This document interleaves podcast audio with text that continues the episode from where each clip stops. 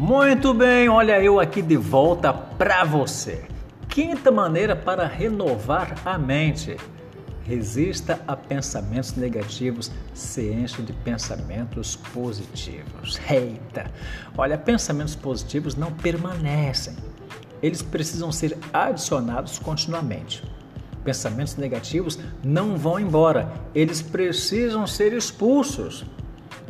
A primeira parábola de Jesus sobre a semente, o solo e o semeador, em Mateus capítulo 13, nos mostra que coisas ruins, como ervas daninhas, precisam ser arrancadas e boas sementes precisam ser plantadas. Todas as boas sementes precisam ser nutridas para que germinem. Para que a má semente cresça, você não precisa fazer nada, ela cresce por conta própria. Infelizmente, Boas sementes não crescem assim. O mesmo acontece com os pensamentos. Os maus não vão embora, os bons não vão ficar.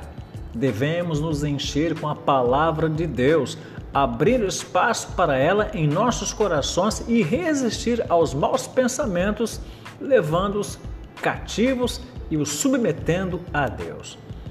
A nossa mente é como um navio à procura de porto. Você não pode impedir que navios ruins naveguem de um lado para o outro no oceano, mas pode impedi-los de atracar no porto de sua mente. Você não pode impedir que os pássaros voem sobre sua cabeça, mas pode impedi-los de construir um ninho no seu cabelo. Pensamentos ruins vêm, mas não precisam ficar se falarmos contra eles com a verdade da palavra de Deus. Tá bom? Não perca o próximo episódio que eu estarei falando sobre Celebre o Processo. E você também poderá continuar a ouvir o nosso podcast, curtir, comentar e compartilhar. Vamos na prática fazer desafios de 7, 14 ou 21 dias? Espero você aqui comigo, tá bom? Meu telefone você já sabe, é o código 21 972 10 2313. Até o nosso próximo encontro. Até lá. Tchau, tchau.